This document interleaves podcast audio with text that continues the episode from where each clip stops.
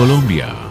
El desarrollo de software es una profesión que en general puede ofrecer un buen pago según tus responsabilidades y lo eficiente que seas desempeñándolas. Por esa razón nació Riwi, un ecosistema de desarrolladores de software que ofrece un centro de entrenamiento en la ciudad de Medellín para jóvenes que quieran sobresalir en la industria. Con esta iniciativa se buscan formar desarrolladores de software altamente competitivos. Por este motivo se ha adoptado un enfoque de entrenamiento presencial.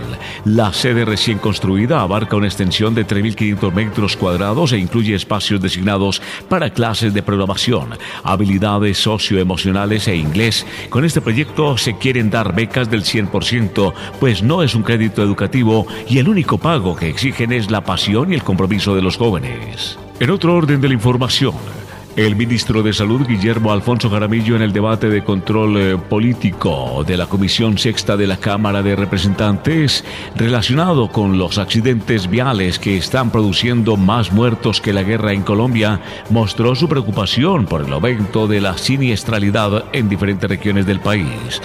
El funcionario señaló que son muy graves eh, las cifras donde se evidencia un incremento, por lo que advirtió que se tienen que analizar las cifras presentadas por Fase Colda.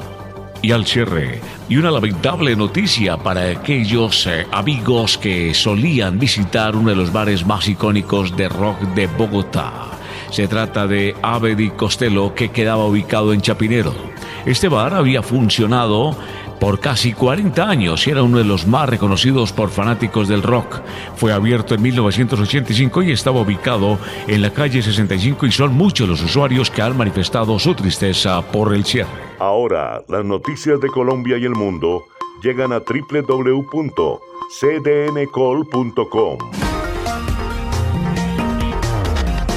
Somos cadena de noticias y el portal digital de las Américas noticias, deportes, salud, entretenimiento, análisis, América Latina y el mundo, radio y televisión en vivo, cadena de noticias.